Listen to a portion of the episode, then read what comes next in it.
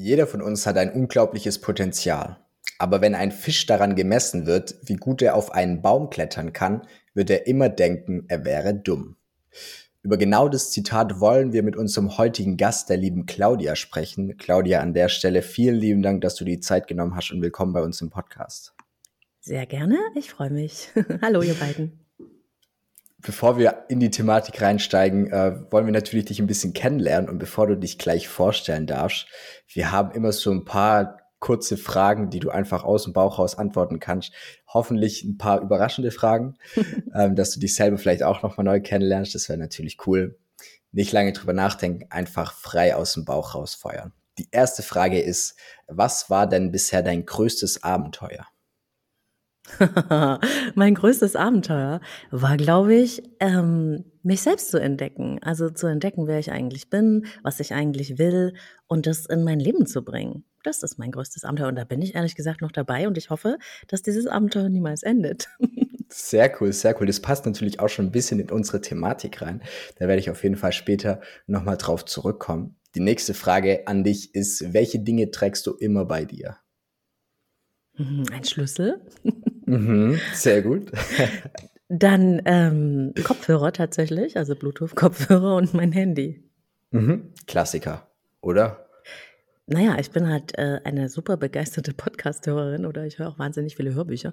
Und da brauche ich das immer, um das am Start zu haben. Sonst fühle ich mich irgendwie, ja, nicht vollständig. Und auch, ich bin sehr viel im Wald, in der Natur und auch da immer mit den Kopfhörern auf den Ohren.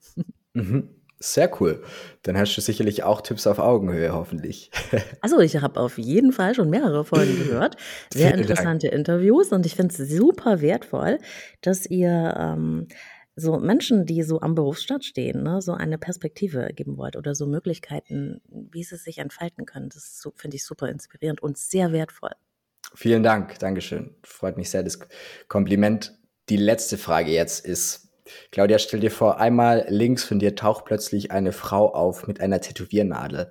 Und hm. die Frau, die zwingt dich quasi jetzt dazu, dass du dich tätowieren lassen musst. Für hm. welches Tattoo würdest du dich entscheiden? Ah, ich bin übrigens schon tätowiert, aber ich würde gerne ums cool. Fußgelenk so ein ganz dünnes, wie ein Band, so ein Tattoo haben. Das werde ich vielleicht auch noch machen.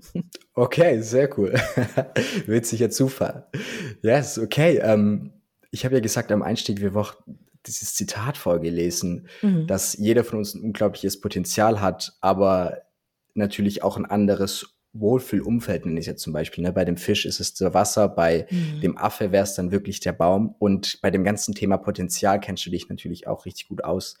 Wie kommt es denn, dass du so fit bist in dem Thema?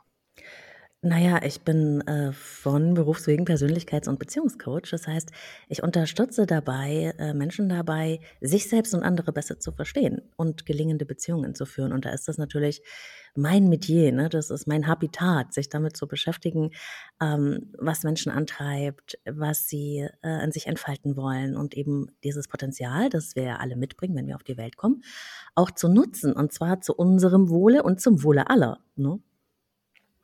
So ist es hoffentlich. Und ich glaube, bei dem Stichwort Potenzial, lass uns da einfach reinsteigen. Ähm, ich würde einmal noch mal kurz das Zitat vorlesen und meine Frage daran an dich ist, was hat denn dieses Zitat deiner Meinung nach mit der Uni zu tun? Ne? Also das Zitat nochmal für alle war, jeder von uns hat ein unglaubliches Potenzial. Aber wenn ein Fisch daran gemessen wird, wie gut er auf einen Baum klettern kann, wird er immer denken, er wäre dumm. Okay, Claudia, was hat dieses Zitat deiner Meinung nach mit der Uni zu tun? Hm, ich denke, Fabian, dass das äh, Thema schon ein wenig früher ansetzt. Ich denke, dass es äh, die Thematik äh, unseres Bildungssystems generell ist. Ja, dieses äh, Bildungssystem, das wir noch haben in Deutschland, das ist sehr auf Vereinheitlichung ausgerichtet. Also darauf, ähm, Menschen hinzuerziehen zu einem einheitlichen Kontext. Und äh, es gibt ja Lernforscher, Hirnforscher wie zum Beispiel Gerald Hüther, der sagt, wir schicken 98 Prozent Hochbegabte in die Schule und es kommen noch zwei Prozent wieder raus. Was bedeutet das? Das bedeutet, dass ja jeder von uns, wie du es schon gesagt hast, mit einem einzigartigen Sein auf die Welt kommt. Wir sind ja einmalig. Ja? Es gibt dich nicht nochmal biologisch nicht, genetisch nicht, aber auch psychologisch nicht. Ne? Und dieses, was du bist und was du sein könntest, das ist ja schon als Potenzial bei deiner Geburt in dir angelegt, wie so eine Möglichkeit. Ja? Und diese Möglichkeit wartet im Prinzip auf Entfaltung. Und es ist sozusagen die Aufgabe unseres Umfelds, und damit meine ich Familie und Schule, aber auch schon Kindergarten, ja, alle diese ähm, diese Bildungskontexte, in denen wir aufwachsen, die uns entweder dabei unterstützen, das in uns zur Ausprägung zu bringen, was da als Potenzial schon angelegt ist. Ja, das kann man sich so vorstellen wie so eine Pflanze. Ne, das ist ein Samenkorn, das bist du bei deiner Geburt und da ist ja praktisch die Möglichkeit, diese Pflanze schon angelegt. Aber auf diesem Weg von dem Samenkorn bis zur Ausprägung der vollen Pflanze passiert uns ja was. Und das ist eben Erziehung, Bildung, wie die Gesellschaft tickt. Und da werden eben nicht alle deine Äste und Triebe ausgeprägt, sondern nur bestimmte, nämlich die, ähm, die gewünscht sind und die gefordert und gefördert werden. Und das hängt eben sehr stark von dem Gesellschaftsbild ab und natürlich von dem Bildungssystem. Und das Bildungssystem unseres ist leider noch sehr oldschool. Das funktioniert nach einem alten Menschenbild, das, glaube ich, aus einer Generation vom alten Fritz stammt, wo es darum ging, Menschen eher zu vereinheitlichen, ja, weil das damals gesellschaftlich notwendig war, naja, dass die ein bisschen uniformierter waren, nicht nur wörtlich, ne, sondern eben auch sinnbildlich. Und unsere neue Welt, die mh, hm, zu der wir uns hinbewegen, wir stecken ja mitten in der digitalen Revolution. Ne? Unsere Welt verändert sich, die Arbeit verändert sich, das, die Gesellschaft verändert sich und zwar rasant. Die braucht nicht mehr diese normierten äh, Menschen, sondern die braucht eigentlich mehr uns in unsere Differenzierung. Und jetzt hinkt dieses Bildungssystem, das ja schon ganz klein ansetzt, irgendwie diese Veränderung, die stattfindet, total hinterher. Und so ne, funktioniert die Bildung in der Uni, aber auch schon in der Schule immer noch so, dass wir nicht diese Besonderheit fördern, die wir dann anschließend zu unserem Wohle und zum Wohle der Gesellschaft verwenden könnten, und unsere Begeisterung, sondern wir verlangen von allen das Gleiche. Alle sollen das Gleiche machen. Das wird nach den gleichen Maßstäben bewertet, eben in gut oder schlecht. Und ähm, das geht ja dann nach der Schule in der Uni so weiter, dass Menschen mehr darauf getrimmt werden, was kriege ich denn da in meinen Klausuren äh, für eine Benotung und nicht, was bringe ich denn an Kreativität äh, hervor, was begeistert mich, wie kann ich das in Kontext setzen, wie kann ich damit was erschaffen. Ja. Ich finde es gerade ziemlich cool, das Beispiel, was du genannt hast mit dem alten Fritz. Ähm, meine Oma beziehungsweise noch meine Eltern haben das auch erzählt, oder unsere Eltern, dass es früher immer so diesen Punkt auch gab, mit jeder fängt ja mal an zu schreiben. Also der eine schreibt mit rechts, der andere schreibt mit links. Und damals hat man immer versucht, die ganzen Linkshänder, sage ich mal, auf rechts umzugewöhnen. Also mhm. alle Linkshänder auf Rechtshänder. Und dementsprechend war das auch einfach so ein Gedanke mit, nein, der ist anders, aber er sollte auch in dieses Schema, also Rechtshänder mhm. passen. Ähm, aber was mir jetzt eigentlich als brennende Frage auf den Lippen liegt, ist dieses Thema, was du gerade so schön beschrieben hast mit den Bäumen und den Ästen, dass man sozusagen mhm. wie ein Baum wächst und verschiedene Äste, sage ich mal, dementsprechend ähm, ausbreitet und vielleicht auf der einen Seite mehr wächst wie auf der anderen. Aber um jetzt einfach das bildlich ähm, weiter fortzuführen, die Frage, was schaffe ich denn oder wie schaffe ich es denn zum Beispiel, mich auch einfach, sage ich mal, als Baum so zu entwickeln, dass ich überall auf allen Seiten Äste und Blätter habe und auch nach oben wachse und nicht nur zum Beispiel zu einer Seite ganz stark. Oder wie schaffe ich es dann sozusagen, meine ganze Potenziale oder meine Stärken dementsprechend auch rauszufinden, trotz dieser, sage ich mal, generalistischen Bildungserziehung. Das ist eine super Frage. Ähm, und das kann man sich so vorstellen, das, was in uns als Möglichkeit angelegt ist. Also dieses, wie wir in unserem Wesenskern eigentlich sind oder wenn du gläubig bist, wie Gott dich gemeint hat, ja, das geht nicht mehr weg. Also das heißt, diese Möglichkeit bleibt in dir erhalten und die ruft dich auch immer wieder im Laufe deines Lebens, nämlich ähm, das sind die Sachen, die Begeisterung in dir auslösen. Ja? Also das, was zu uns gehört, was unseren Wesenskern prägt, unsere Eigenheit, unsere Individualität, das fühlt sich oft leicht an, stimmig, da zieht es uns hin, da klopft es immer wieder bei uns an. Das sind Themen, die uns begeistern.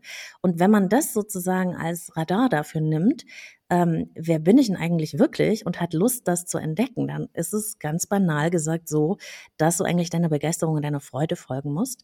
Deswegen äh, sagen ja auch die Hirnforscher, oder die Lernforscher, dass äh, Lernen eigentlich in uns genetisch angelegt ist und das hat sehr viel mit Freude und Begeisterung zu tun. Ähm, Und leider wird uns ja eben diese Freude oft aberzogen, ne? sondern du musst die Sachen lernen, die du lernen musst. Und die anderen, für die du dich vielleicht interessierst als Kind, wie Zocken oder Sport hm. oder sonst irgendwas, das sollst du dann nicht machen, weil das ist nicht gut. Hm, und so geht eben die Freude weg, aber diese Freude klopft immer wieder an. Also die sucht dich im Laufe deines Lebens. Und wenn du nicht anfängst, diese Esse, die da praktisch abgeschnitten wurden oder gar nicht entfaltet worden sind, die noch zu entfalten. Denn das können wir bis an unser Lebensende. Ja? Wenn du das nicht machst, bleibst du traurig. Du bleibst irgendwie von dir entfernt, weil du innerlich das Gefühl hast, irgendwas fehlt mir. Und ich habe tatsächlich immer wieder Klienten, auch sehr erfolgreiche, die sagen mir, aber Claudia, ich guck mal, ich habe all das geschafft. Ich habe das Haus, die Firma, die. Warum bin ich nicht froh? Ja, warum sind sie nicht froh? Weil ihnen jemand erzählt hat, du wirst froh, wenn du das und das und das und das geschafft hast. Und das ist ja dieses alte Modell, das heute keiner mehr von uns will. Wir wollen Erfüllung finden. Und das klingt natürlich sehr anspruchsvoll. Vor 100 Jahren hat niemand gesagt, ich will mit meiner Arbeit oder meinem Studium Erfüllung finden. Da ging es nur darum, ist das vernünftig? Ist das sicher? Ne? Sichert mir das mein Lebensunterhalt? Aber heute ist es anders. Wir sind auf der Bedürfnispyramide so weit oben, dass wir die Grundbedürfnisse gedeckt haben. Wir leben relativ sicher, sogar die armen Menschen, bis auf wenige, leben bei uns relativ sicher im Vergleich zum Rest der Welt, ja, wenn man das so sieht. Und dadurch haben wir dann auf der Bedürfnispyramide ein Streben nach Sinn und Erfüllung. Das ist in unserem Menschsein angelegt. Das ist also kein First World Problem, wo man sagt, na ja, in Afrika hungern die Kinder, ne? Das stimmt. Aber das ändert nichts daran, dass du in diesem westlichen Land lebend es dir relativ gut geht und du ein Bedürfnis hast, dich auszuprobieren, selbstwirksam zu sein, Sinn und Erfülltheit zu finden in dem, was du tust. Ja, und ich glaube, auf eine Art ist es irgendwie ein Luxus zu sagen, hey, okay, will keiner von uns, ne, keiner in Anführungszeichen muss hier ums Überleben kämpfen, sondern man kann sich dieser Aufgabe stellen, sich selbst zu entdecken und sowas. Und ich glaube, dass es auch eine große Herausforderung ist. Und ich finde, was bei dieser Frage oft ähm, so in den Hintergrund kommt, ist, dass die Suche danach auch schon sehr viel Spaß macht. Mhm. Du hast gerade das Beispiel mit dem Zocken genannt zum Beispiel. Ich finde, beim Zocken oder sowas, da würde mich eine Sache noch kurz interessieren und zwar, ähm, woher weiß ich, ob jetzt mich was begeistert im Sinne von, hey, okay, da ist jetzt wirklich mein Potenzial drin oder es ist gerade in dem Moment, ich nenne es jetzt mal so ein bisschen, ja, leichte Kost, easy Entertainment, da kann ich abschalten. Hm. Also ja, es klingt, verstehe die Frage absolut. Es ist ein deutlicher Unterschied zwischen einer Kompensationsstrategie, wenn ich mich praktisch ablenken will, weil ich mich irgendwie nicht okay fühle, ja, dann kann ich mich betäuben. Das kann ich aber auch mit, mit Alkohol, mit, weiß ich nicht, Serien angucken und sonst irgendwas, ja. Ähm, oder ich mache es, weil etwas in mir anspringt, etwas in mir in Bewegung kommt oder in Begeisterung sich versetzt. Und das wird ja häufig so negativ konnotiert, ne? Die, die Jungen, die zocken alle. Ne? Aber mhm. ehrlich gesagt habe ich festgestellt bei meinem Sohn, dass tatsächlich da auch sehr viele Skills trainiert werden. Ne? Zum Beispiel die Schnelligkeit der Reaktion oder dass in den Chats dann ähm, sehr viel ähm, Kommunikation und Interaktion stattfindet. Und das ähm, hat natürlich auch eine Befähigung oder eine Begeisterung, die da drin steckt. Und oft ist es auch gar nicht nur die Sache, die man tut, sondern was ist denn die Essenz von dieser Sache? Was begeistert mich denn im Kern daran? Und kann ich dieses, was mich da begeistert, wenn ich das ausgefunden habe, was die Essenz ist, kann ich das vielleicht auch woanders finden, ja? Ja, das ist ein sehr guter Punkt. Ich finde, dieses, man lernt, wenn man eine Sache gut kann, dann kann man nicht nur diese Sache gut, sondern es, alles ist ja irgendwie was sehr Komplexes. Also, zum Beispiel nehmen wir vielleicht das mit das gängigste Beispiel für irgendwelche Jungs, dass man die sagen, hey, sie kicken unfassbar gerne. Mhm. Ich glaube, wenn du gerne kickst, du hast eine gute Koordination. So, mhm. ähm, der, dein Fuß hat ein sehr gutes Gefühl. Gleichzeitig bist du teamfähig. Gleichzeitig nimmst du deine Rolle ein. Mhm. Gleichzeitig ähm, wird es vielleicht sowas wie, ich nenne es jetzt mal Strategie trainiert, weil ein Fußballspiel eben nicht nur den Ball kicken ist, sondern es hat auch ja. ein Ziel. Deine Anpassungsfähigkeit an eine Situation, nämlich die Gegner, wird trainiert. Und das finde ich ist was, wo man wirklich auch mal für sich selber stolz drauf sein kann oder auch mal sich selber überlegen kann, wenn, was es heißt, wenn du gut bist in was auch immer du gut bist. Und sei es sowas wie, du bist gut im Fitnessstudio jetzt, mhm. dann könnte das sein, hey, du hast eine krasse Disziplin, nur so funktioniert das Ganze. Und so gibt's immer diesen Metaskill. Und ich finde, dieser Metaskill, der ist ein bisschen versteckt, aber auch was, was sehr, sehr hart beachtet werden darf. Und für mich ist ähm, auch ein Unterschied zwischen Zocken zum ähm, Kompensieren, hast du es genannt, und Zocken, weil es einen wirklich begeistert ist, so ein bisschen, wie lange kannst du das am Tag machen und gehst dann erfüllt ins Bett? Ich glaube, jeder Student und jede Studentin kennt so dieses Gefühl von, okay, die Klausuren sind vorbei. Jetzt hat man irgendwie, man nimmt sich eine Woche frei und da erholt man sich und die ersten zwei Tage werden irgendwie nichts geplant und dann ist es, ich finde, für zwei Stunden ist es sehr cool, Netflix zu schauen und danach kommt dieses Gefühl von, dann ist irgendwie die Serie, die Folge ist vorbei, der Bildschirm wird kurz schwarz und man sieht sich selber im, in, in seinem Bildschirm gespiegelt und man denkt sich so, ja, okay. Lernen, ich finde danach wirklich, habe ich teilweise gedacht, Lernen war schon auch cool, weil da wusste ich, wieso ich aufstehen muss. Absolut, Fabian. So und du, du sagst noch was ganz anderes Tolles, nämlich, da steckt noch was ganz Tolles drin. Wir sind so von Pflichten vereinnahmt, ne, dass wir, oder dass viele Menschen gar nicht auf die Idee kommen, das Gefühl zu spüren, was will ich denn eigentlich? Und wenn du dann zwei Stunden da drum gehangen hast, dann kommt nämlich dieses, okay, und was will ich denn jetzt eigentlich? Weil das muss mal weg ist. Ja, und dieses, dieser Switch, ja, von, von muss zu will, das ändert alles. Weil dann kommst du in deine Selbstbestimmtheit. Und dann fragst du dich nämlich, für was will ich denn eigentlich losgehen? Und vielleicht kennst du das äh, Golden Circle Prinzip von äh, Simon Sinek, ne? Dieses Why, also dieses Warum will ich das? Ja, das kannst du natürlich auch auf deine berufliche Entwicklung drehen, nämlich für was will ich denn morgens aufstehen und für was kann man ruhig mal so krass formulieren, würde ich denn auch ohne Geld losgehen? Hm. Einfach, weil ich was auf den Weg bringen will, weil ich, weil mich das lebendig fühlen lässt, weil ich ein Teil von was bin, weil das einen Sinn für mich ergibt. Ja, es ist nicht mehr so, das sieht man ja auch bei den jungen Menschen, dass das sich wirklich tatsächlich in ein neues Modell verwandelt, dass dass die Leute arbeiten wollen, nur damit sie dann weiß ich nicht, bis 60 eine Karriere gemacht haben als Abteilungsleiter, Hauptsache sicher. Und eigentlich fragen sie sich gar nicht, was gibt denn mir das außer Geld? Geld ist ganz wichtig, das ist natürlich keine Frage. Wir müssen existenziell gesichert sein. Aber wenn du keine Freude dafür hast, wenn du keine Sinnhaftigkeit findest, wirst du traurig sein. Und junge Menschen gehen heute los und ich finde das sehr cool und die, die sagen, ja, also ich will nicht nur arbeiten, ich will auch mich da erfüllt sehen, ich will mich bilden, ich will ein Sabbatical, ich will dieses und jenes. Ne? Das ist eine neue Art, Arbeit zu denken, ne? weil wir eben nicht mehr nur zum, also dieses, ich will das nicht so böse machen, aber so schuften, ne? Arbeit, wenn du das mal in der Historie siehst, hat ja wirklich was mit Buckeln und mit 18 Stunden zu tun und mit Pflicht und Muss. Und das dreht sich aber gerade hin Richtung, was will ich denn eigentlich? Und dieses Will hat so viel mit deinem Wesenskern zu tun, mit, was wir vorhin gesagt haben, wer du eigentlich in deinem Inneren bist. Und da sind Menschen auch bereit, was zu leisten, übrigens auch was zu lernen, wenn sie dabei eine Begeisterung empfinden und lernen ja auch sehr viel autodidaktisch. Man kann ja heute, was ich eine Wahnsinnsveränderung finde, ich bin ja nicht als Digital Native aufgewachsen, also gar nicht. Da gab es nicht mal Telefone so, Festnetztelefone für jeden. Aber dieses, dass du das Wissen der Welt äh, nehmen kannst und Tutorials findest oder Anleitungen, dich da reinbegeben kannst das ist doch so fabulös, das kann man gar nicht genug wertschätzen. Und dann kannst du gucken, und was will ich denn eigentlich? Ne? Die Möglichkeiten sind viel breiter aufgestellt, als das noch vor 20 Jahren war. Ich, ich glaube, bei dem Thema, sage ich mal, zu der, der Selbstbildung, da wird es auch, glaube ich, meiner Meinung nach bald wie so ein System vom Wirt geben. Ich weiß nicht, ob das dir jetzt was sagt, der Wirt, der Schraubenwirt. Ähm, mhm. Der hat ja im Endeffekt, bietet ja, also der erlaubt im Endeffekt ja eigentlich nur Handwerkern mit einem Gewerbeschein den Einkauf. Und mhm. ich finde, das hat eigentlich schon was richtig Cooles, weil im Endeffekt weiß ich, ich kaufe eine gewisse Qualität. Und ich finde, das ist das, was da jetzt ein Stück weit untergeht. Ich kann mir zwar selber viel beibringen übers Internet auch ein Stück weit, aber oft bin ich mir da bei der Qualität nicht mehr so ganz sicher, was ich mir da eigentlich anhöre oder auch nicht anhören sollte. Ähm, aber zurück zum Thema. Was ich dich noch fragen wollte, du hast jetzt gerade noch mal so beschrieben, im Endeffekt, meine Oma wird sich im Grab rumdrehen, wenn ich dir jetzt erklären müsste, was ein Sabbatical ist, glaube ich. Meine mhm. Oma wird sich im Grab umdrehen, wenn ich da sage, ich habe einen Sieben-Stunden-Tag, ja, sozusagen bei der Arbeit.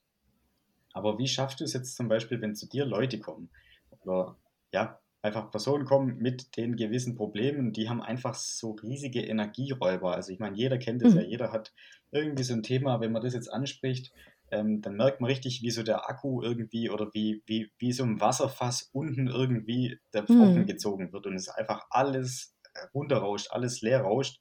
Und so eine halbe Stunde nach diesem Thema ist man einfach komplett leer und fühlt sich auch so kraftlos, machtlos oder wie man das beschreiben möchte von, vom Gefühl her.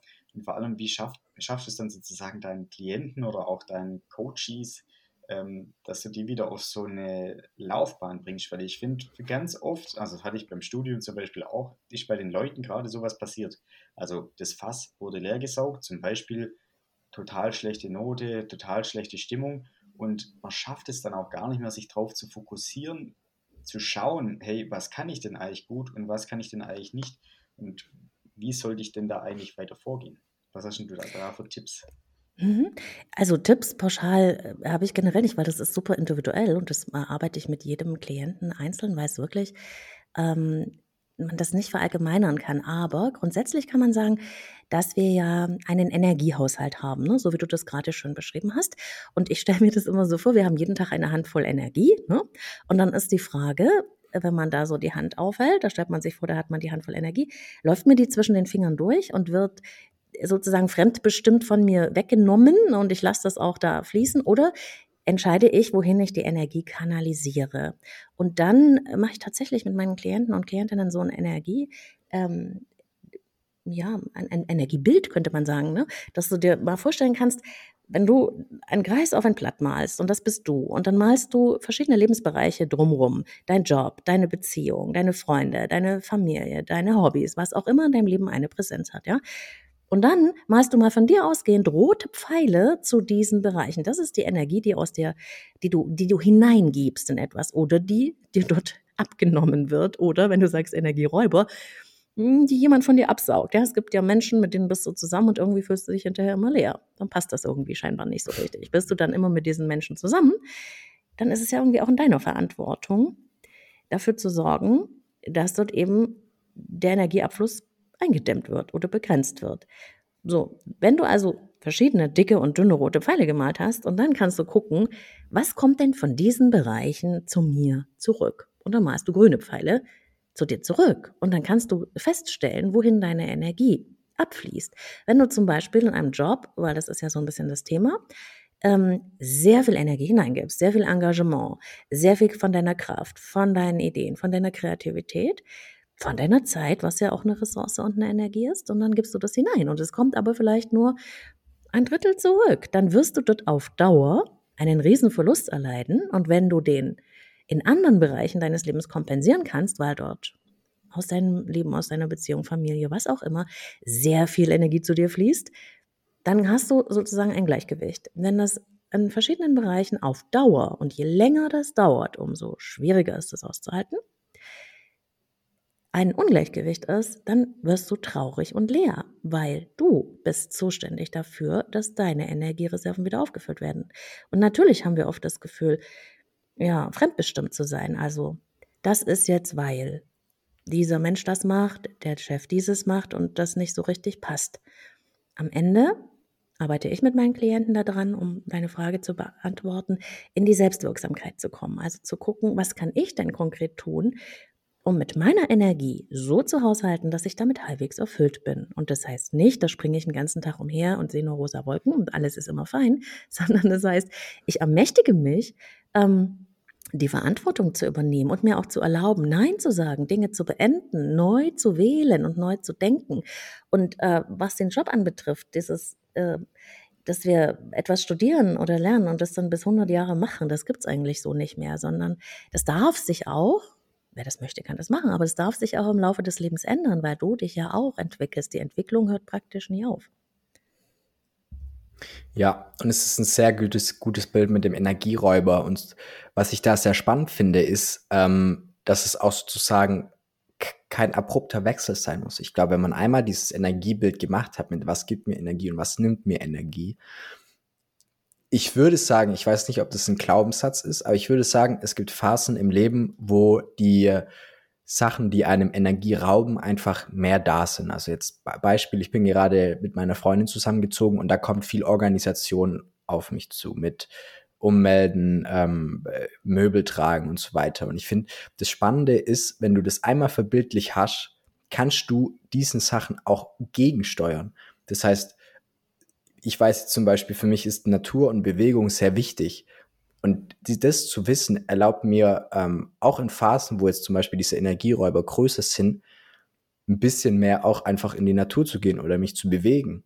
Und darum ist es nicht nur gut für, okay, hey, wo ist denn deine Begeisterung, sondern auch für die Zeit sozusagen, bis man es, was wahrscheinlich so das Ideal ist, ähm, bis man mit seiner Begeisterung hauptberuflich, nenne ich es jetzt mal, nachgehen kann. Mhm. Ja, das ist ein wunderbares Beispiel, äh, Fabian, für diese Selbstwirksamkeit und diese Eigenverantwortung. Ne? Ich äh, will da mit niemandem drüber streiten, aber das Leben passiert uns nicht. Ne? Das, das passiert uns nicht wie das Wetter, so dass äh, heute ist Sonne und morgen ist Regen. Natürlich passieren uns Dinge und Umstände. Wir können nicht alles wählen, ja. Das ist richtig. Aber wir haben sehr viel mehr Einfluss, als wir gemeinhin glauben, wenn wir uns gerade tja, irgendwie niedergeschlagen, traurig oder wie ein Opfer fühlen. Ja? Wir sind eigentlich Gestalter und ähm, daran erinnere ich Menschen, ne? an ihre Selbstwirksamkeit, war dieses Gefühl, selbstwirksam zu sein.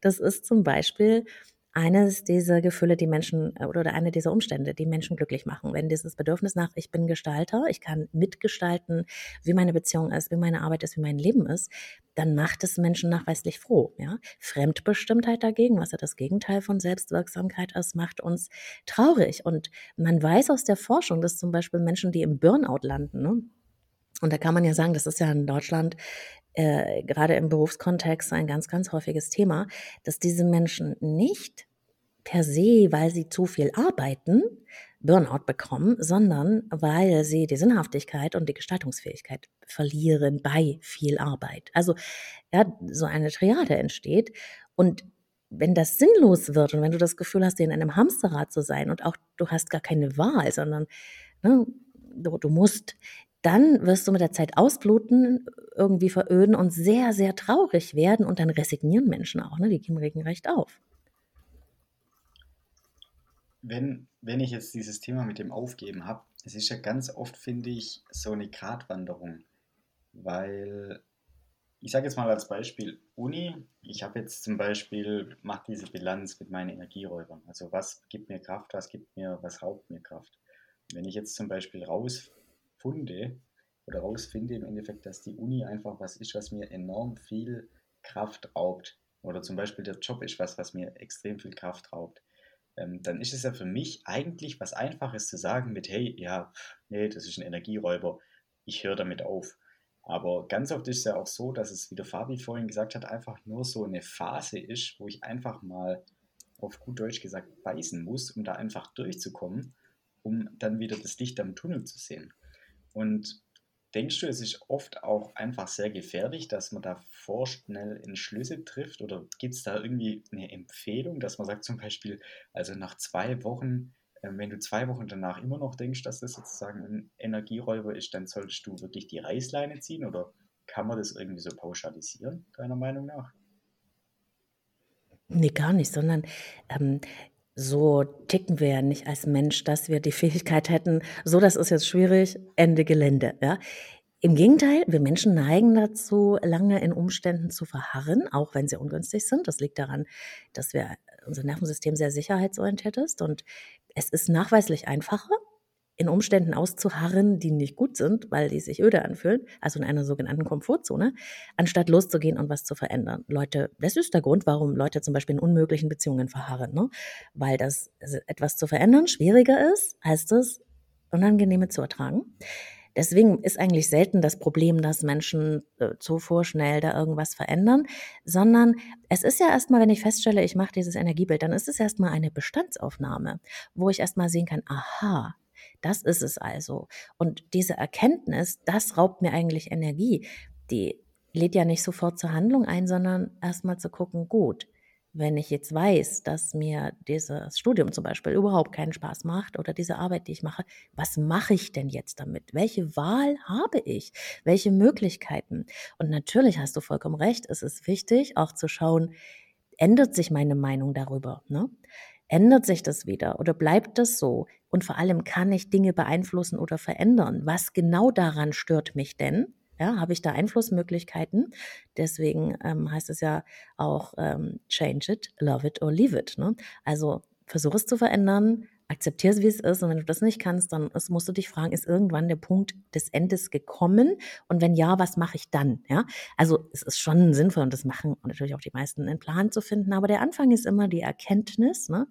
der Status quo, wo stehe ich und was ist es wirklich? Weil wenn es uns schlecht geht, dann ist es ja oft so eine Gemengelage von Gefühlen, von Ängsten, Besorgtheiten, Frustration, hm, die einen so verwirrt macht auch. Und dann hat man das Gefühl von einer Pattsituation und kann nicht mehr vor und nicht zurück. Ne? Und da ist Klarheit und Selbstehrlichkeit so ein erster guter Schritt. Und dann kann man auch erstmal innehalten und gucken, aha, so ist es also. Und dann kann man das mal wirken lassen. Und dann zu schauen, was mache ich denn jetzt damit langfristig? Ne? Das passt ja eigentlich perfekt zu diesem Sprichwort mit lieber ein, also man, man gibt sich immer lieber einem Teufel, den man kennt, als einen Teufel, den man nicht kennt. So heißt es, glaube ich. Das ist mir gerade noch eingefallen. Ähm, ich habe noch eine Frage zu, zu diesem Thema nochmal Energieräuber. Was ist denn so deiner Meinung nach der Trend der heutigen Zeit, was, was heute ist oder Stand heute einfach so der typische Energieräuber ist bei Leuten, mit denen du sprichst? Ähm, muss man ein bisschen differenziert betrachten. Hm, was mir auffällt, ist, dass wir eigentlich in einem der reichsten Länder der Welt leben und die Menschen eigentlich insgesamt ziemlich traurig sind. Wie viele Leute siehst du da draußen, die so ein bisschen Fröhlichkeit oder Begeisterung ausstrahlen? Es fällt einem direkt auf, wenn es so ist. Ne? Und ähm, Deshalb, wo es allen ziemlich gut geht, ist schon komisch. Also einer der Energieräuber ist auf jeden Fall ein Job, der dich sehr unzufrieden macht, weil du dort viel Zeit verbringst. Und nun sind wir ja wenn man das so sagen kann, als Nation oder in unserem, was in der Gesellschaft wichtige Werte sind, ist ja schon diese Beständigkeit und dieses, diese sogenannte Disziplin. Das ist schon was, ne, was über Generationen so ein bisschen hm, sozialisiert wurde. Und das sorgt natürlich zum Beispiel da, das, dafür, dass Leute nicht gern Veränderungen mögen. Ne? Auch in der Jobwelt, die verändert sich ja auch automatisch durch die Digitalisierung. Aber was machen wir in Deutschland? Wir behalten lieber die Verwaltungsjobs, damit niemand arbeitslos wird, anstatt uns dieser digitalen Revolution zu stellen. Also diese Dinge, Veränderungen nicht anzugehen, obwohl dein Leben dich dazu einlädt, zum Beispiel in deinem Job, sind ein Thema. Ähm, ein anderer großer Energieräuber, mit dem ich natürlich viel, viel mehr zu tun habe, sind die Beziehungen. Ja? Beziehungen, ähm, das ist ja sowas wie ein emotionales Zuhause. Und wenn du dich da sehr unglücklich fühlst, dann saugt das natürlich unglaublich viel Kraft ab. Und ähm, gerade so in dem mittleren Alter, ne, dann leben Menschen oft wirklich in Zweckbeziehungen. Also die sind da nicht mehr froh, aber die machen das, weil die Angst haben, alleine zu sein oder weil sie es eben schon immer so machen und die dürfen das natürlich auch. Aber es ist so ein bisschen wie mit dieser Veränderung in der Arbeitswelt. Wir haben halt heute andere Ansprüche. Ne? Wir ähm, wir leben nicht mehr nur in Beziehungen, weil man das so macht oder weil das Sicherheit verspricht, sondern Frauen können ja heute, ne, wenn man an eine heterosexuelle Beziehung denkt, genauso selbstständig leben wie Männer. Wir müssen also nicht mehr die Funktionalität aufrechterhalten um des Zweckes willen. Und trotzdem wollen wir Sicherheit, ist ja auch ganz natürlich. Aber wir wollen eben auch Lebendigkeit. Wir wollen nicht nur, dass es besteht, die Beziehung. Wir wollen Lebendigkeit. Im Job wollen wir nicht nur Geld verdienen, wir wollen auch Sinn und Wirksamkeit. Wir wollen gesehen werden und Einfluss nehmen. Ne? Und das, da diese Ansprüche bestehen, kommen halt auch mehr Belastungen dazu, weil wenn das dir dann fehlt, dann leidest du. Ich finde auch bei dem Thema Beziehung sehr wichtig, also natürlich ist nur eine Paarbeziehung die wahrscheinlich intimste, die man in dem Alter hat, so mit dem, sagen wir mal, um die 20, 30. Und ich finde, was da auch unterschätzt wird, ist, sind so diese Kleinigkeiten. Also es gibt so ein paar Sachen, die macht man jeden Tag und die können einen riesigen Hebel haben, wenn man sie oft macht. Also oder wenn man sie gut macht. Also jeder von uns geht, sagen wir mal, jeden Tag aus dem Haus raus und kommt wieder ins Haus rein. Mhm. So, wie läuft das ab? Wie verabschiedest du dich von deiner Freundin oder von deinem Freund und wie begrüßt du deine Freundin und deinen Freund? Und was natürlich auch eine wichtige Beziehung ist, ist ähm, für, für Studentinnen und Studenten ist das ganze Thema Mitbewohner und Mitbewohnerin. Mhm. Wie sieht's denn da aus? Und als ich in meiner WG gewohnt habe, habe ich gemerkt, wie cool das einfach ist, zu zwei Leuten zu kommen, wo ich sage, hey, ich, also da freue ich mich richtig, in die Wohnung zu gehen, Und das liegt zu zwei Prozent daran, dass die Wohnung echt schön ist und zu 98 Prozent an den WG-Mitbewohnern, die ich hatte. Und ich finde wirklich so eine Beziehung, die besteht aus so vielen Sachen und da diese kleinen Sachen zu sehen und diese kleinen Sachen, die oft sind, gut zu machen, ich finde, das ist auch was, was langfristig einfach einem sehr viel Energie gibt. Und es passiert nicht heute oder morgen. Also nur wenn man heute oder morgen, ähm, sagen wir mal, sich von seiner Freundin liebevoll verabschiedet, wird also hat man nicht sofort mehr Energie, aber dadurch, dass das jeden Tag passiert, also 365 Mal im Jahr jetzt mal so gesagt, ist es einfach eine richtige Menge, die da, die da zustande kommt. Und darum finde ich auch dieses Bild nochmal von dir so schön mit dieser Energiebilanz, da mal wirklich alles aufzuschreiben und dann auch mal zu schauen, okay, was passiert denn oft, was passiert denn nicht so oft, was kann ich selber machen und wofür brauche ich vielleicht einen Freund, eine Freundin dafür, wenn es dann darum geht, zu zweit zu tanzen oder, oder sowas. Und da dann halt auch wirklich diese kleineren Sachen wertzuschätzen, weil die, wenn man sie oft macht, auch echt groß werden können. Groß also werden schön, können. was du sagst, weil äh, man merkt daran, dass dir diese Eigenverantwortung so innewohnt, ne? dass du also weißt, hm, wenn ich eine schöne Beziehung haben will, dann muss ich auch proaktiv was dazu tun wollen, ne? wollen, nicht sollen. Und ähm, es sind tatsächlich ähm, diese kleinen Dinge, ich sage immer zu meinen Klienten und Klientinnen, es ist so, als hätte man ein Beziehungskonto, ja. Und diese vielen kleinen Dinge, die du tust, einfach weil du achtsamer bist oder weil es dir wichtig ist und du kennst den Wert dieser kleinen Dinge, die ja in ihrer Bedeutung groß sind, ja. Die sind ja nur als Dinge kleiner, aber die Bedeutung, die sie haben, sind, ist riesengroß. Zum Beispiel beinhaltet das wenn du für deine Freundin was machst, eine Wertschätzung, da zeigst du Liebe und das ist ja eine Riesenbedeutung. Und damit zahlst du quasi was auf das Beziehungskonto ein. Ja? Und wenn das Beziehungskonto relativ gut gefüllt ist, dann kann das natürlich auch meine Abbuchung vertragen. Ja? Dann ist es nicht so äh, schlimm, wenn es eine Auseinandersetzung gibt und dann äh, kommt da so ein Ratsch, weil das ist ganz normal, dass das passiert. Man kann nicht nur Harmonie haben. Es sind immer mindestens zwei Menschen in der Beziehung. Das heißt also, es gibt zwingend auch Sachen, wo ihr nicht einer Meinung sein werdet oder wo es eine Auseinandersetzung gibt. Ne? Aber wenn man sozusagen das Beziehungskonto gut gefüllt hat, dann ist da gleich, nicht gleich die Beziehung erodiert, ja, weil es eben ein großes Plus gibt und das kleine Minus dagegen ähm, das nicht, das Plus nicht wegmacht. Ne? Aber es ist auch so, dass ähm, Menschen junge Menschen freue ich mich, die, die haben da mehr Achtsamkeit drauf, aber äh, so generell ist ja so, jetzt habe ich ja so eine Beziehung und jetzt ist die ja da und jetzt weiß ja mein Partner, meine Partnerin, dass ich sie liebe und mag und dann muss ich mich ja nicht mehr so anstrengen. Ja, anstrengen ist auch nicht so gut, aber was Aktives zu tun, dass diese Beziehung auch lebendig bleibt, das, ohne das stirbt die weg. Ich sage immer, Beziehung ist wie so eine ähm, kleine Pflanze, ja, wenn du die nicht gehst, ähm, und mit Aufmerksamkeit bedenkst, wenn du die immer niederlatschst, dann ist sie irgendwann verschüttet und, und tot. Also dann, die Beziehung existiert nicht, weil man sie mal hergestellt hat, sondern die ist lebendig. Das ist ein lebendiger Prozess, so eine Beziehung, die braucht immer wieder äh, Zuwendung und Aufmerksamkeit, ja. Ja, das stimmt. Jetzt sind wir ein bisschen äh, vom Thema abgeschweift. Ich fand es aber super spannend, äh, hin zur Beziehung, ein bisschen weg von diesem Bildungssystem. Mich hat, ich hatte noch eine Frage an dich, die mich wirklich interessiert. Und zwar, wenn du was an dem System Uni ändern könntest, was würdest du denn verändern? Oh, da müsste ich ein bisschen länger drüber nachdenken. Ähm, was ich wichtig fände, ist äh, aber definitiv, dass fächerübergreifend, finde ich übrigens auch für Schule wichtig, äh, fächerübergreifend ähm, Projekte stattfinden, sodass man das Wissen, das man in den verschiedenen Fachrichtungen erwirbt, auch zusammenführen kann, weil halt ähm, so das Lernen ganz anders funktioniert, weil da viel mehr hängen bleibt. Ne? Theorie ist ja schön und gut und man muss tatsächlich auch ein Know-how, also eine Theorie für etwas haben. Aber auch die Anwendbarkeit, also das ist das praktische Umsetzen und Zusammenführen von verschiedenen Skills und verschiedenem Wissen, macht am Ende, dass das Wissen immanent wird, also dass das in uns auch bestehen bleibt. Und dieses schnelle Mal gelernt und dann wirke ich es wieder hervor und dann vergesse ich es wieder, ist ja nun nicht sehr effizient. Ne? Leider nicht.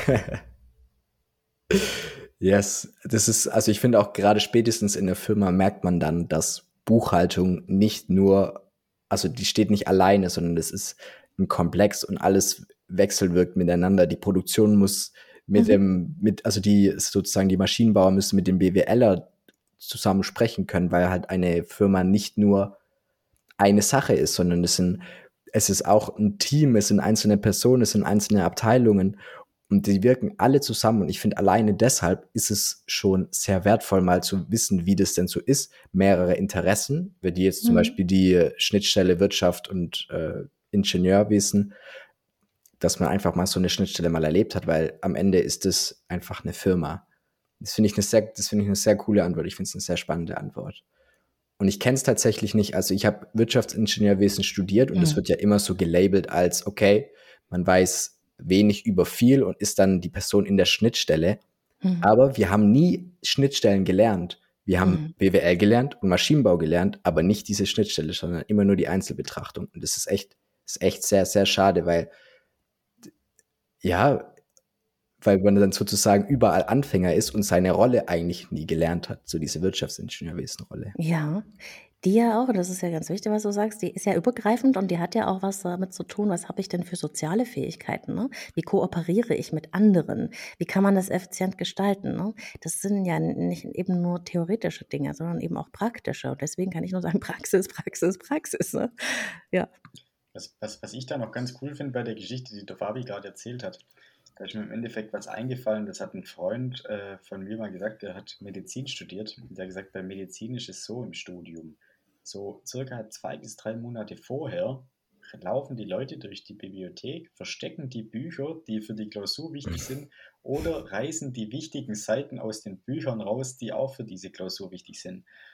Und der Satz ist mir, oder diese Geschichte ist mir da gerade echt eingefallen weil ich auch echt gedacht habe, man hat schon versucht zusammenzulernen, aber irgendwo hat man während dem Studium schon so ein Stück weit einfach diesen Einzelkampf immer geführt. Also mhm. den Einzelkampf für die gute Note, den die Einzelkampf für die Regelstudienzeit.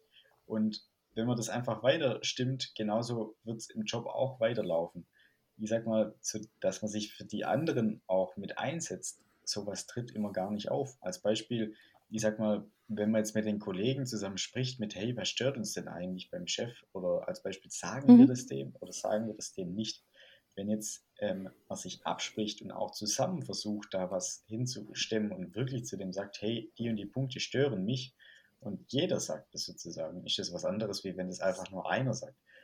Und ich finde, das ist auch so ein Stück weit das Wertvolle, was, glaube ich, im Studium verloren geht. Man geht zwar abends gern zusammen Bier trinken, aber man versucht nicht so dieses System ein Stück weit zusammen zu meistern, auch ein Stück weit, weil ich glaube, mhm. da echt, da wird echt relativ viel auch nach links und rechts geschaut und wieso hat der jetzt eine bessere Note, obwohl ich doch nicht mhm. länger gelernt habe. Und ich finde, das ist schon auch was, was eigentlich richtig schade ist, weil wenn man es wieder auf später überträgt oder Claudia, keine Ahnung, fragt dich jemand, bevor ein Coaching bei dir macht, ähm, wie denn deine Abi-Note war oder wie denn deine, deine Uni-Note war. Nein, aber du sprichst was ganz Wichtiges an, weil ich habe ja die ganze Zeit von dieser Differenzierung gesprochen, also dass wir diese Einmaligkeit haben, ne? dass wir wirklich individuell sind und dass es auch wichtig ist, diese Individualität ähm, zu entdecken an sich und auch sozusagen damit seinen Platz im Orchester des Lebens zu finden, weil das, was wir besonders gut können und damit hat jeder irgendwas ne, gelernt oder mit dem er auf die Welt gekommen ist, das ist ja auch sinnstiftend für alle, aber nur, und jetzt kommt das Tolle, was du gesagt hast, wenn wir neben der ähm, Differenzierung und Individualität auch die Kooperation lernen, weil Kooperation ist das Gegenteil von Konkurrenz, ja. Und wenn wir gegeneinander sind, dann sind wir ja alle so ganz einzelne Fighter und wir sind mehr damit beschäftigt, nach den anderen zu gucken, als unsere Skills auf den Platz zu bringen.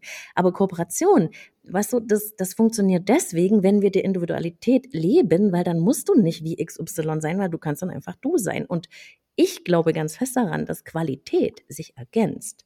Quantität macht sich einen Rang streitig. Ja? Wenn ich mich immer so mit allen messen muss, damit ich mich da hervorhebe, wenn ich einfach akzeptiere, okay, ich kann das gut, aber XY ist darin gut und dann können wir das zusammenführen und das, dann bringt das Synergie. Ne?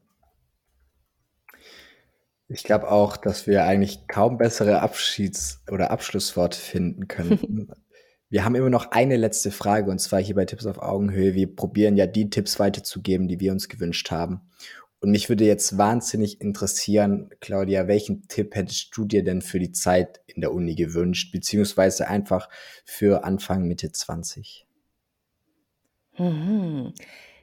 Ich hätte mir gewünscht, dass mir jemand bei meinen Unsicherheiten zur Seite steht, dass mich jemand ermutigt und nicht runterdrückt, dass mir jemand sagt, in was ich gut bin und mich bestärkt, meine Interessen ähm, zu verfolgen, um zu sehen, wo ich damit rauskomme. Also ob sich daraus für mich was ergibt oder was entwickelt. Ich hatte das leider gar nicht, also auch nicht von meiner Erziehung her. Ich habe das mir wirklich mühsam erkämpft und ich bin super stolz, vielleicht kann ich das mal sagen. Mein Sohn ist 22 ne, und der, den habe ich da ganz anders erzogen. Also ich, der hat es auch nicht immer leicht gehabt in der Schule oder im Abi, aber ähm, ich habe ihn dabei unterstützt, seinen Interessen nachzugehen und er hat wahnsinnig viel autodidaktisch gelernt und ähm, ist heute äh, freiberuflicher Videograf, dreht äh, äh, Filme oder Videos für Bands und ist Fotograf und ist damit super erfolgreich, studiert das auch, Medienmanagement. Ne? Und ähm, dieser Erfolg besteht für mich darin, dass er glücklich ist mit dem, was er macht und dass er seine Selbstwirksamkeit sieht und dass er sieht, ich kann das und ich kann das gestalten und ich kann Ziele erreichen für mich, ja. Und das ist nicht nur monetär, das ist wirklich dieses, ich kann es, wenn ich es will und äh, das, was mich ruft, auch verfolgen. Und das, das hätte ich mir für mich gewünscht. Aber ich konnte es für meinen Sohn nach ihn dabei zu unterstützen, gemacht hat das ganz allein, ja, aber ich habe ihn dabei unterstützt und ehrlich gesagt macht es das auch für mich irgendwie gut. Ne? Und ähm, am Ende ist es so, selbst wenn man aus ungünstigen oder nicht so unterstützenden Situationen kommt wie ich selber, man kann sich einfach auf den Weg machen. Und das, dazu möchte ich Menschen ermutigen. Da, deswegen mache ich den Podcast, deswegen mache ich meine Arbeit. Ich, ich liebe das einfach, Menschen dabei zu unterstützen, sich auf den Weg zu sich selber zu machen und das in sich zu suchen, was sie eigentlich sein wollen, ja. Und so schon immer waren eigentlich. Mhm. Das ist richtig schön. Und du hast jetzt gerade auch schon angesprochen, du hast ja nicht nur einen Podcast, sondern auch ein Coaching. Darum ist so ein bisschen meine Frage, wo, wo findet man dich denn? Und jetzt hier schon mal der kleine Hinweis natürlich auch in der Podcast-Beschreibung. Aber was erwartet die Zuhörerinnen und Zuhörer denn, wenn sie in die Podcast-Beschreibung gehen? Also mein Podcast heißt Leben lieben lassen und mhm. äh, da geht es um Inspirationen zur Persönlichkeit, ähm, Selbstliebe und Beziehung, weil das mein Thema ist, ja. Ähm, weil für mich tatsächlich Persönlichkeit, also das, über was wir eigentlich die ganze Folge gesprochen haben, und Beziehung eng zusammenhängen, ne? so wie unsere eigene Beziehung zu uns selbst ist, so gestalten wir auch unsere Beziehungen. Deswegen kann man das nach meiner Meinung nicht voneinander lösen. Und ähm, da gebe ich sehr viele Informationen raus, sehr viel Anleitungen, sehr viele Selbsthilfetools. Ähm, und natürlich gibt es auch alles als Blogartikel auf meiner Website www.leben-lieben-lassen.de. Und ähm, ich arbeite mit Klienten auf der ganzen Welt, weil durch den Podcast sehr viele Klienten ähm, von sonst woher zu mir kommen. Mit denen arbeite ich online und natürlich mit manchen auch in Präsenz, wenn die hier in der Nähe wohnen. Ja. Das, da findet man mich. Sehr cool. Es ist auf jeden Fall eine Empfehlung wert. Ich glaube, jeder, der hier zugehört hat, hat gehört, dass du nicht nur sehr viele, sehr viele Weisheiten und sehr viel Wissen hast, sondern du hast auch die Gabe, das zu präsentieren und zu vermitteln. Und das, ähm, ich glaube, was wir auch gehört haben, ist, du hast das, du verfolgst das, was dich begeistert und das ist natürlich auch sehr, sehr schön. Darum checkt auf jeden Fall die Links in der Beschreibung zu Claudias Podcast und ihre Webseite. Yes, Claudia, ich danke dir herzlich für deine Zeit. Es hat mir sehr viel Spaß gemacht. Ich danke euch, ihr beiden, sehr, sehr schön eingeladen worden zu sein und äh, ein super schönes Gespräch. Vielen, vielen herzlichen Dank. Wirklich sehr, sehr, sehr gerne. Und an euch da draußen, die bis jetzt hier zugehört haben, natürlich auch vielen lieben Dank. Klickt einmal jetzt auf die Podcast-Beschreibung und schaut mal bei der Claudia vorbei. Ihr seid ja eindeutig Podcast-Fans, darum checkt unbedingt ihren Podcast auch ab. Das war's von uns heute. Vielen Dank fürs Zuhören, Leute. Macht's gut und bis bald.